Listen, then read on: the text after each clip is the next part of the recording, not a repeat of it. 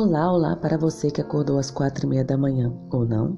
Hoje é quarta-feira, dia 19 de agosto de 2020. O título da nossa lição de hoje é O Ministério de Cura de Jesus, parte 2. E para começar nosso estudo de hoje, pegue sua Bíblia e leia Mateus, capítulo 4, versículos 23 a 25 e Mateus, capítulo 9, versículo 35, e responda: Que tríplice abordagem formava a base do ministério de Cristo? Como ele atendeu às necessidades das pessoas e que impacto isso teve na vida delas? Letra A: Pregação, ensino e cura. Ou letra B: Discussão, prosperidade e tradição. Jesus reuniu três aspectos do ministério, isto é, o ensino, a pregação e a cura. Ele compartilhou princípios eternos para que todos pudéssemos viver com significado e propósito. Ele disse: abre aspas, eu vim para que tenham vida e a tenham em abundância. Fecha aspas.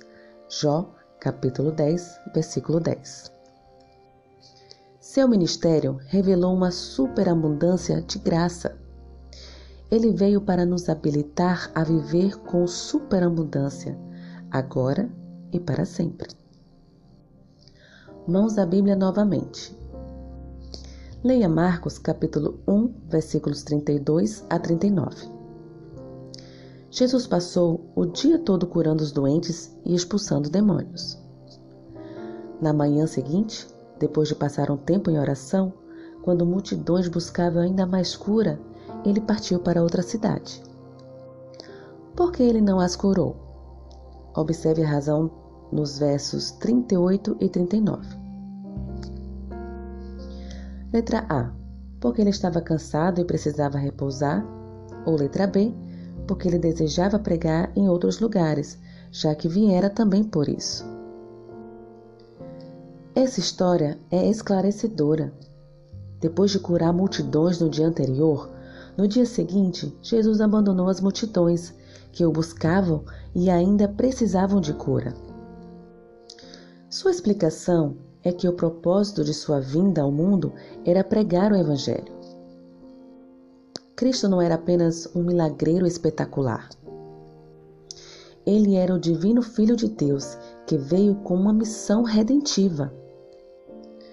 Ele não estava contente apenas em curar doenças físicas, mas desejava que as pessoas recebessem o dom da vida eterna que ele tinha a oferecer. Jesus declarou o propósito de sua vinda à terra com estas palavras: aspas, O Filho do Homem veio buscar e salvar o perdido. Fecha aspas. Lucas, capítulo 19, versículo 10. Portanto, Cada ato de cura era uma oportunidade de revelar o caráter de Deus, aliviar o sofrimento e proporcionar uma oportunidade de vida eterna. Que o Senhor te abençoe. Um bom dia.